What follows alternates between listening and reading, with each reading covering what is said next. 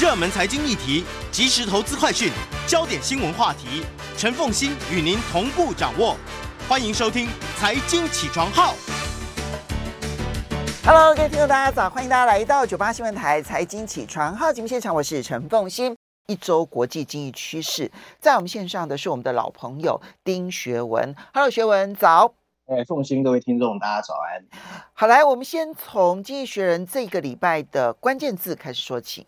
对，呃，这一期的这个《经济学人》的关键字啊、哦，在第七页、第八页。第一个关键字呢，中国的人民银行啊、哦，嗯，八月十五号，中国的人民银行呢，无预警的降息，公告啊、哦，为了把他们的所谓中期借贷便利的得标利率啊、哦，所谓的 MLF 下调十五个基准点到百分之二点五。这不仅仅是中国央行在过去三个月内第二度下调关键的政策利率，它的降幅哦，更创了二零二零年以来的最高水准啊。那这一次呢，才过了两个月啊，就调降啊，显然和中国经济最近的复苏乏力、房地产债务的危机，还有股票市场持续低迷有关。事实上，近期中国经济的崩坏传闻不断啊。那突然宣布降息，是中国的人民银行的新行长潘功胜。走马上任后的第一个动作，根据上个礼拜的数据显示，中国银行七月份的新增贷款数量已经降到了十四年来的新低哦，代表所谓的 deflation 通货紧缩的情况可能比想象严重啊。第二个关键字 Indeal 英特尔啊，八月十六号，Indeal 宣布，由于没有办法及时获得合并协议需要的监管批准，公司决定跟 Tower Semiconductor。双方同意终止之前曾经披露的收购协议。根据协议呢，本来英特尔准备向 Tower 支付三点五三亿美元的分手费。英特尔执行长 Patrick Singer 表示啊，公司还会继续推动战略的各个层面，到二零二五年重新想办法获得半导体的领先地位，并持续投资晶圆代工。事实上，这是中美地缘政治紧张局势中。推进资本运作再一次失败的最新例子。英特尔在没有办法获得中国监管机构的批准后，决定取消这个收购。第三个关键字，VinFast，这家公司是越南的一个电动车公司啊。八月十五号，它在美国的 Nasdaq 透过 SPAC 成功上市，上市第一天股价飙涨百分之两百七十，让全球的这个呃引起注目啊。因为它的总市值啊，竟然超越了美那个福特、B N W 和 GM 等这一些老牌的汽车厂，引起投资人关注。VinFast 是越南最大的企业集团旗下的电动车品牌，成立于二零一七年，在越南拥有一千多家的经销商，事业版图跨足房地产、工业、科技和制造业。不过，VinFast 还没有获赚钱啊。为了跟美国的电动车市场竞争，它在二零二二年有宣布要在美国设厂。不过，分析师普遍不看好它的未来发展，所以股价的表现啊还要观察。第四个关键字，我零售数据啊，八月十五号，在通货膨胀趋缓、就业市场保持强劲这个之际，美国的消费者增加支出。美国商务部发布报告，七月份零售额比上个月增加百分之零点七，比市场预期的百分之零点四来得高，显示美国经济在第三季初期啊持续在扩张。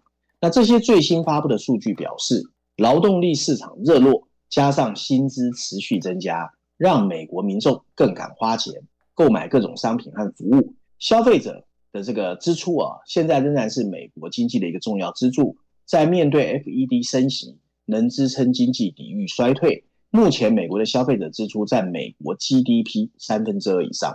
最后一个关键字啊，瑞银 UBS，八月十一号。瑞士的财政部长公开表示，UBS 已经决定终止跟瑞士政府签订的一个官方救援协议，因此瑞士的纳税人将不用再承担 UBS 收购 Credit Suisse 可能衍生的任何风险，也显示之前引发的金融危机告了一个段落，全球的金融危机警报暂时解除。事实上，这份协议啊，原本是瑞士政府安定市场之用啊，承诺。如果 UBS 收购 Credit Suisse 出现任何损失，政府会吸收。但目前为止，他们没有出到钱。这是一份 UBS 跟 Credit Suisse 跟瑞士政府签订上限九十亿瑞郎，大概是三千两百六十七亿台币的一个损失保护协议，还包括了瑞士央行提供的一千亿瑞郎的流动性备援方案。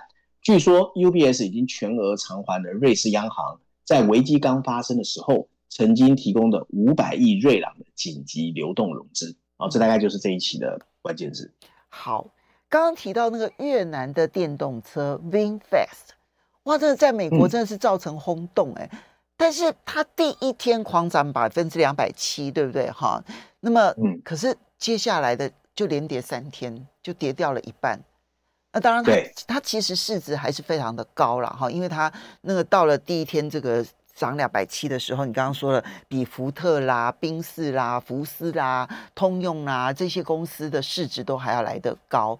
好，我要问的是，学文，你看好这一家电动车公司吗？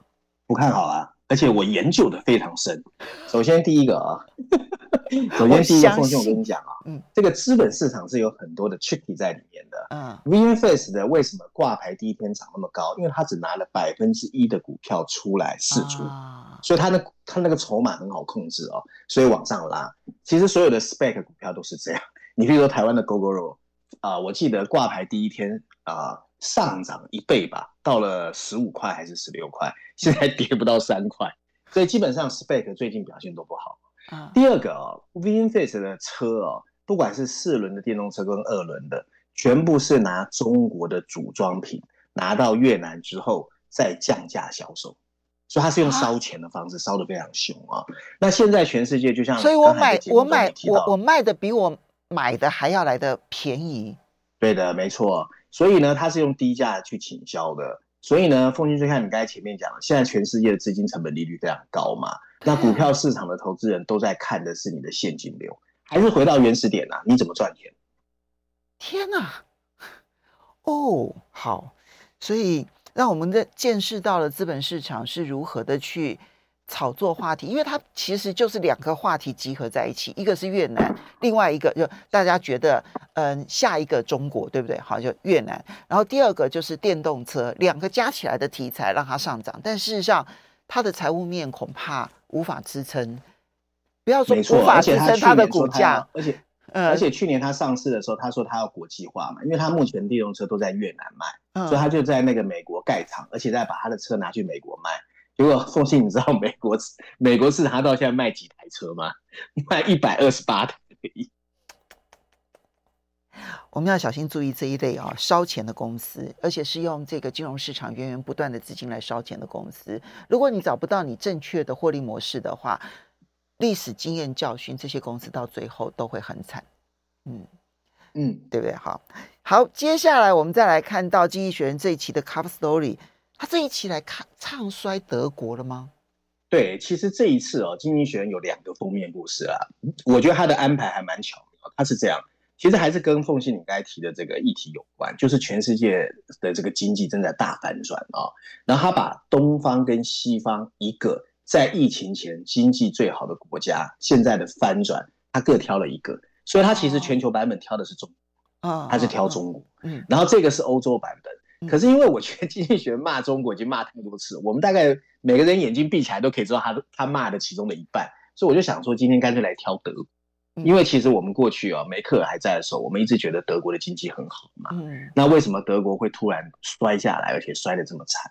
我觉得他写的还蛮靠谱的，所以我想说，我今天就比较在第一环节先讲德，然后待会呢，我们后面再把中国 summary 给大家讲一下。好，OK，德国。很很惨，对，我们现在看它的封面设计啊，其实封面设计呢，经这个经济学也很有意思啊。如果去过德国旅游的人，就会在德国的红绿灯也看到他们也是有那种闪烁的小红人、小绿人啊。可是，在柏林呢，你看到红绿灯上面的小绿人呢，其实是德国一个心理学家发明的，他叫 Ampelman 啊，因为他戴了一个德国的帽子哦，传统帽子。不过呢，这个经济学很坏啊，他现在把这个小绿人的前面放了一个点滴架，医院的点滴架。很明显在讽刺德国生病了，所以上面有一排白色的大字，写的是德国是不是再一次成了欧洲的病夫或者欧洲的病人啊？那这次经济学用了三篇文章，分别在绪论板块第二篇、欧洲板块第一篇，还有财经板块第一篇，有三篇文章。所以大家如果等一下听了不过瘾了，你还可以去看经济学它整个呃方方面面的分析哦。文章一开始就说到，二十五年前，经济学人也是封面故事。曾经把当时的德国称为欧洲的一个病人，因为当时的东西德刚刚统一，然后就业市场非常僵化，然后出口需求正在放慢，所以德国的经济当时也非常的糟糕。然后德国的失业率甚至一度达到两位数。然后接着呢，我们看到德国在两千年代初啊，有一系列的改革，所以德国就迎来了一个黄黄金时代。那大家羡慕的呢，不只是当时的德国火车非常准时，还有凭借德国一流工程师创造出来的出口经济。可是，在德国享受繁荣的同时，没想到这个世界又迎来了一次翻转，它的结果就是德国的经济再一次被甩在了后面。这个曾经的欧洲最大经济体，已经从欧整个西方的经济领先者变成了落水狗。二零零六年到二零一七年期间，它的经济表现确实超越了大部分的先进经济体，甚至可以跟美国并驾齐驱。可是今天你回头看，国际货币基金组织 IMF 已经预测，未来五年德国的经济它的增长速度甚至会低于美国、英国、法国还有西班牙啊。情况也许不会像一九九九年那么糟糕。不过五分之四的德国人已经公开告诉民意调查机构，德国已经不是一个宜居的地方。现在的德国火车不但常常迟到。而且迟到到连瑞士都公开禁止误点的德国火车驶入瑞士的铁轨。多年来，德国在老工业领域的优异表现，掩盖了他对新科技投资不足的缺陷。自满还有对财政审慎的痴迷，导致公共的投资太少。这已经不仅仅局限在德国铁路，还有德国的国防科技。总体而言，德国在信息科技投资占 GDP 的比重不到美国和法国的一半。而官僚保守主义成了另外一个阻碍。你要去获得德国的企业许可证，你竟然要排队等待一百二十天以上，已经是 OECD 经合组织的两倍啊！除此之外，还有不断恶化的地缘政治、脱碳的难度，还有人口老化带来的痛苦。我们先来看一下地缘政治啊，地缘政治意味着制造业或者制造代工不再是以前的摇钱树。在所有西方大型经济体中，德国对中国的风险敞口最大。去年两国之间的贸易三千一百四十亿美元，这个这种曾经受到利润动机支配的优点，现在变得非常的负面还有复杂。在中国，德国车厂被中国电动车打得落花流水。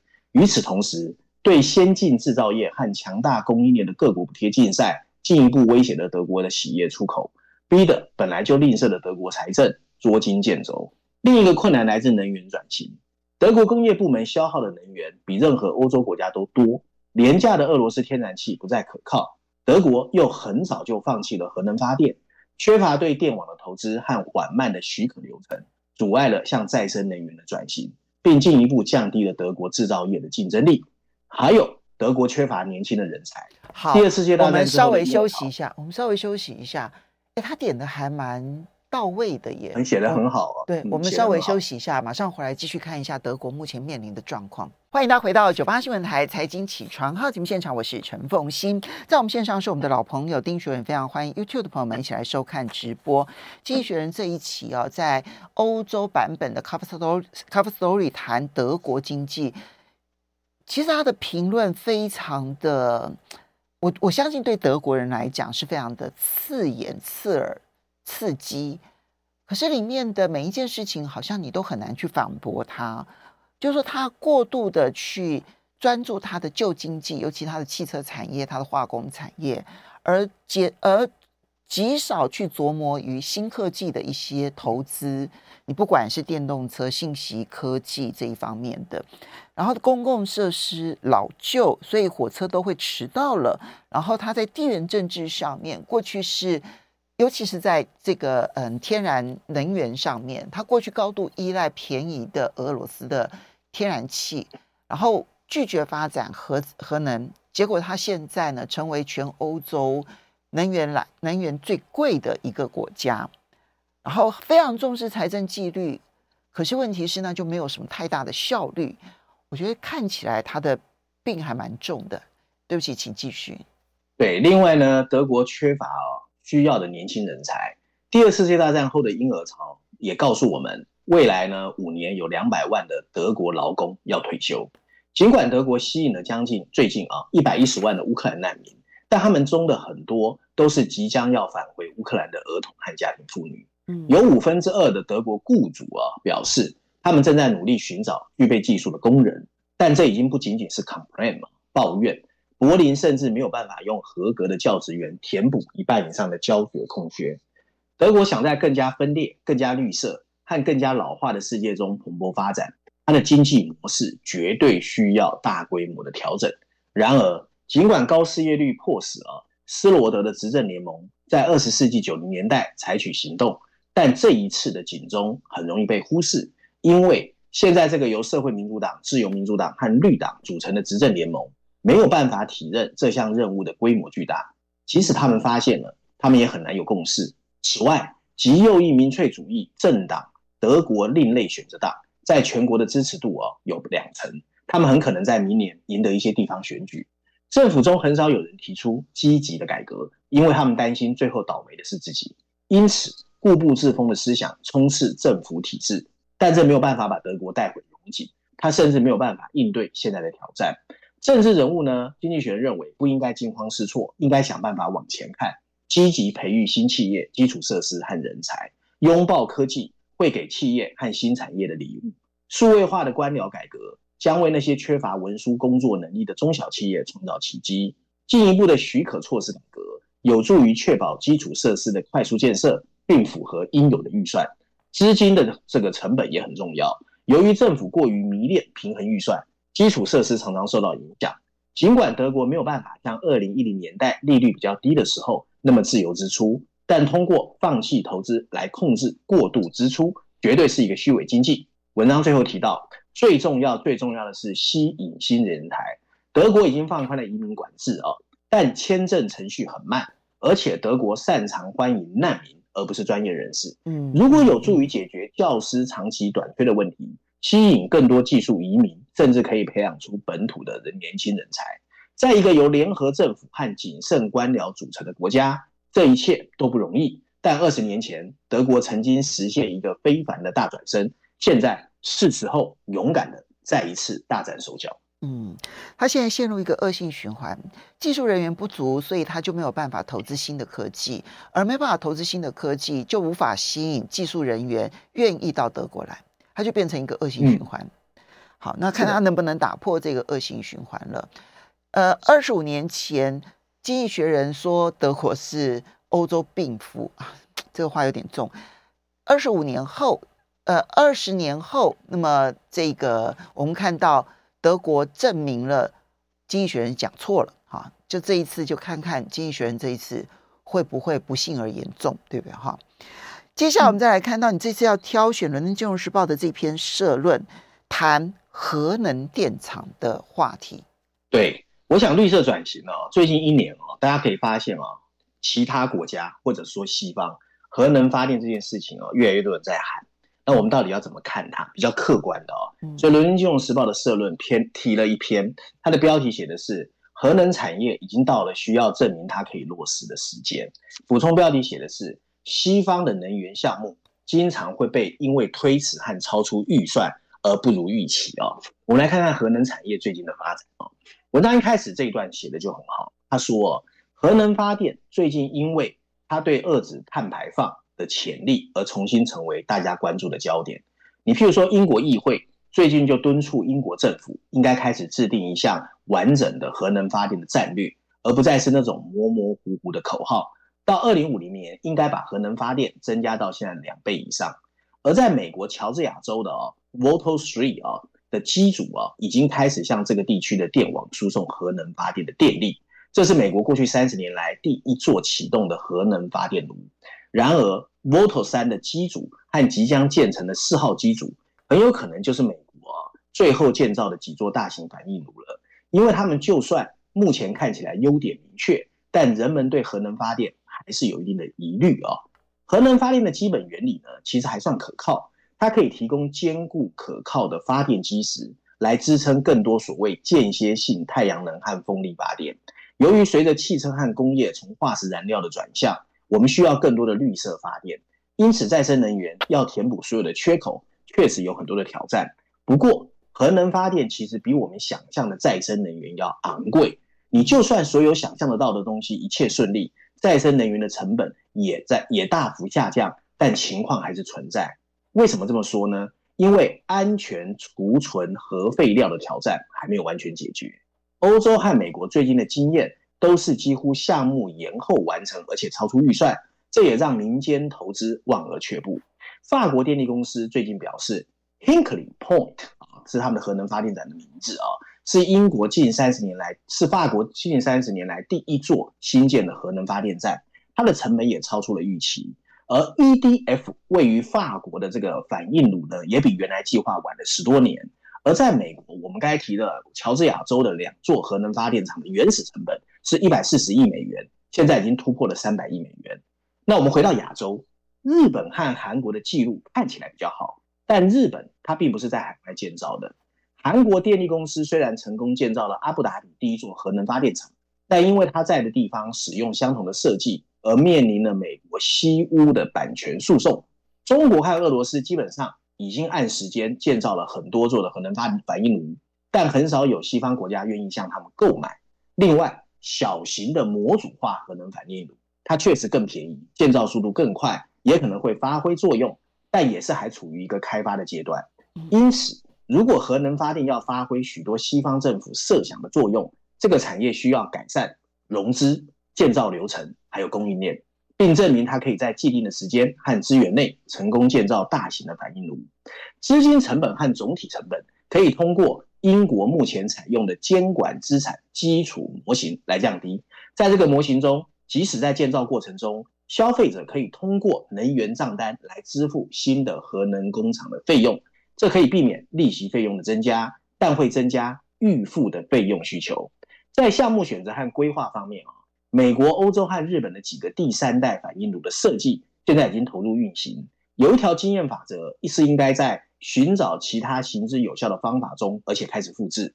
英国政府在二零一八年的一份报告发现，在开始降低成本之前，你必须先确定工厂的设计。如果不是这样，后期的变更和由此导致的延误，几乎会导致费用的膨胀。文章最后提到，核能发电业内的人士表示啊。制造大型核能反应炉不是一个太难的技术，难的是有关工程和项目管理的挑战，迫切需要具有相关技能和经验的人才，而这些 know how 在一些西方国家早就不存在了。英国在这个月成立了一个核能发电特别工作小组，就尝试要弥补这个 gap。工程师们谈及的很多事情都和降低核能发电成本有关，包括更好的规划沟通、更好的应用和实践。其实听起来毫无新意，但在现实生活中，你想要实现整个核能发电，其实非常困难。如果千兆瓦级的反应炉要在西方的气候转型中发挥作用，核能工业就必须要比现在有更好的规划、执行推动，还有人才的培育。它是一个不得不不不得不做的一个趋势发展。但是要把它做得更好，他刚刚所提到的，就是融资规划必须要做得更好，否则它的成本过高，因为它建筑的时间会非常的长，然后它的总金额非常的高，光是利息可能就会把它拖垮。第二部分就是设计跟工程管理，如果这中间再有什么变更啊什么，通常那就是天文数字的狂飙。你看乔治亚的那个案子，好惊人哦，从一百四十亿美元到三百亿美元哦。好，然后供应链的完整，不过我觉得这个都跟过去这一二十年呢、啊，全世界的反核运动之下，核能的产业停摆有很大的关系。那哎，完全正确。对，那现在就是重新的核能复兴这件事情，这整个产业其实还处于一个不确定状况，因为不知道什么时候。又会出现一波的反核运动，让整个产业就继续的结束，就就继续的低迷。所以现在我觉得这整个产业就处于一个不敢投资的状态。对的，对的，没错。嗯，可能最大的金主就是 Bill Gates 了。还有政府，不过绿能转型这个事哦，还有气候变化哦，嗯，我觉得随着一年一年的气候这个极端气候发生，我觉得政府这个压力越来越大。所以很多以前我们觉得他不会干的事，都有可能要干。嗯，当然，我觉得法国一直都是投资的啦，所以法国这一部分是最完整的。韩国很积极哈，那中国大陆很积极，然后美国的部分我觉得很两极，它不是积极，它是很两极。积极的像比尔盖茨，他非常的积极。其实美国的能源局他们也非常积极，我看他们的网站上面就有专。几个专案都是在谈核电的部分，我们可以好好的来观察这个方向。我们休息一下，等一下马上回来节目现场，还要再谈中国大陆经济跟印度的情况，这两个国家各自面临各自的状况。欢迎大家回到九八新闻台财经起床号节目现场，我是陈凤馨，在我们线上是我们的老朋友丁学文，也非常欢迎 YouTube 的朋友们一起来收看直播。哇，刚刚前面这两段，不管谈德国或者是谈核能，乃至于那关键字当中谈越南电动车，我都觉得很精彩。好，接下来全球版本的 Cover Story 经济学人这一期谈的当然是中国大陆的经济，但他这一次呢换了一个面向，谈的是他年轻人的灰心丧志。对，我觉得他这一次的 focus 聚焦啊，我个人觉得比较靠谱，因为奉信我谈过几次啊，就是这两三年，我觉得中国跟疫情前最大的变化，确实就是年轻人对未来的那种正向的那种心态有变化。对，所以他这一次，嗯，他这一次主要 focus 这一点啊。那我们先看看他的封面设计啊，他的封面设计呢，有一群啊仰望红色五星国徽的群众中啊。站在最后两个是戴工程帽的年轻人，代表中国现在要 focus 制造业或者是基础工程嘛？哈、嗯，那有一个意兴阑珊的男孩子，双手插在口口袋，若有所思；另外一个女孩子干脆把帽子丢了，带着手机头也不回啊。那这很有一个形象的一个感觉，我想很多人都知道他在表达什么。嗯，然后右上方的白字说明了一切：中国这批灰心丧志的年轻人啊。那经济学人这一次呢，用了所谓序论第一篇 briefing 专文、茶馆专栏。还有财经板块，他用了两篇文章哦，第三篇跟第四篇，有一篇谈房地产的哦。其实我个人觉得就是内卷，就是告诉你什么叫内卷啊啊。嗯。然后呢，我们看看文章，我我因为时间问题，我只能 summary 跟大家讲一下里面的重点啊。他文章一开始就讲到一个西方很有名的乐团，凤信你跟我很熟，现在年轻人不见得熟，叫 Wham，你还记得吗？George Michael。哦，那时候很。他说一九八，对，他说一九八五年。When 第一次到中国公开表演的时候啊，那当时的年轻听众是被动员的，但是你可以看到他们脸上那种按耐不住的雀跃啊。当时他们所在的这个中国并不自由，可是大家都知道，每个年轻人心里都明白，国家正在推动改革开放，每个人都知道未来几年中国经济会快速增长，而且会有很多新的机遇。这个时期的年轻人是抱着对未来的期待而长大的。如今的情况整个反转了。一朵朵乌云笼罩在这一代中国九零后或者两千年后出生的中国年轻人的头上。从二零一二年以来，中国变得更加的专制，社会的活力跟着锐减，审查机构把互联网约束成了一个死气沉沉的地方，民族主义跟宣扬国家的谈话要点一再被突出。而在校园里，学生需要努力学习习近平思想。更糟糕的是，中国的经济开始停滞不前。城市中十六到二十四岁的人群的失业率竟然超过了百分之二十，而这一个失望的数据逼得政府在最近宣布不再发布。在这期杂志的 briefing 专文中，经济学人尝试和中国的年轻男女讨论每个人的不同感受。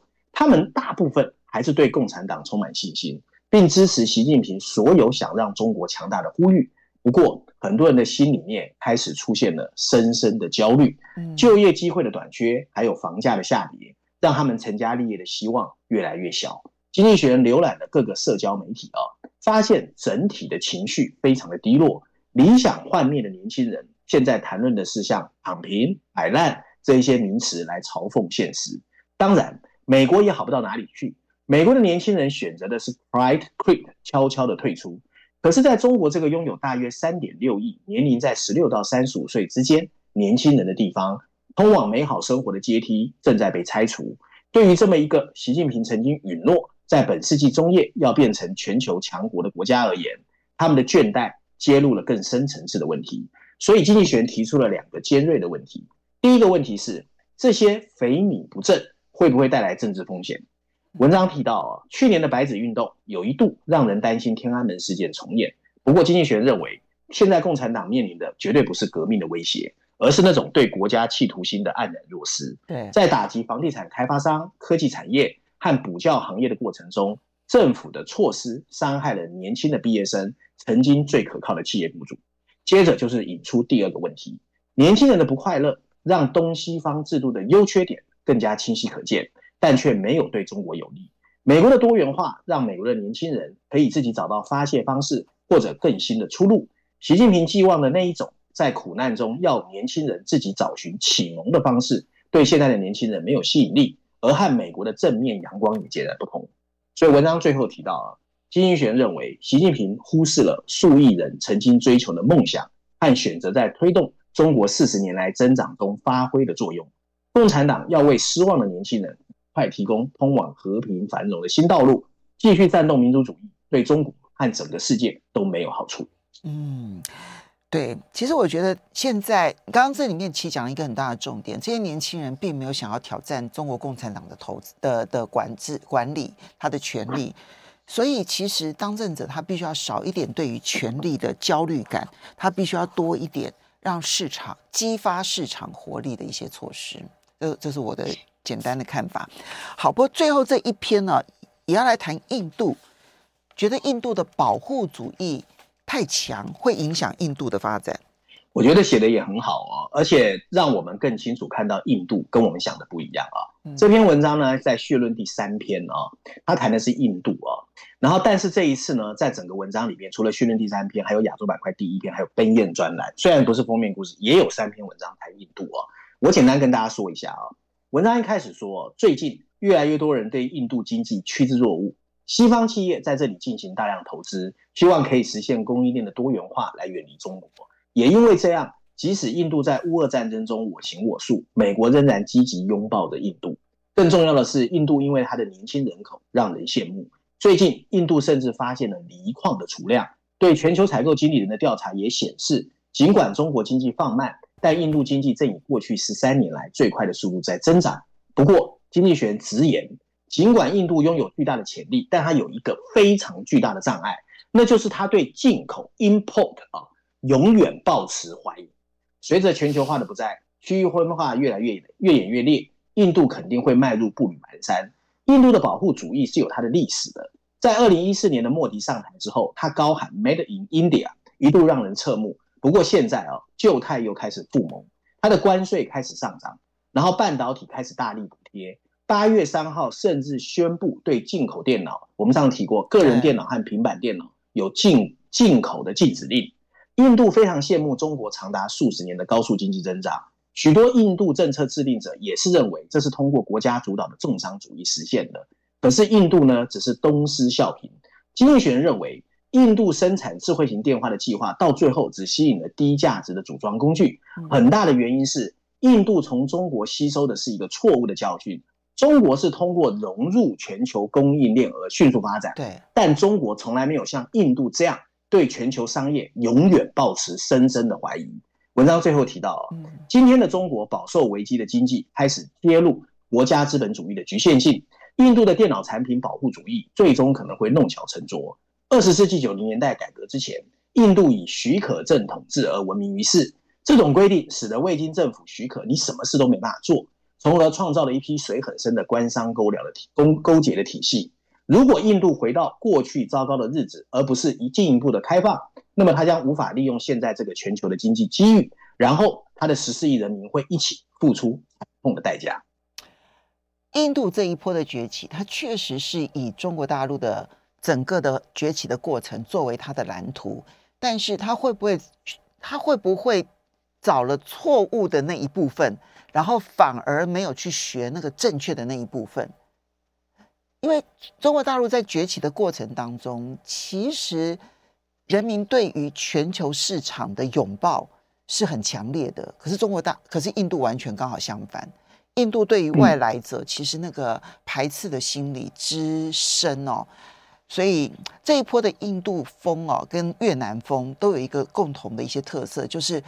基于对于中国大陆的失望，然后对他们抱以高度的期待，可是他们根本的问题还是存在在那个地方，反而就被忽视了。我不是说他们不好，而是你忽视了他的这一些弱点的话，会让自己吃上很大的苦头。我觉得这一篇确实印度写的相当的好，可以提供给大家做参考了。我们要非常谢谢我们的老朋友丁学文带来这几篇文章，也要谢谢大家的收听收看。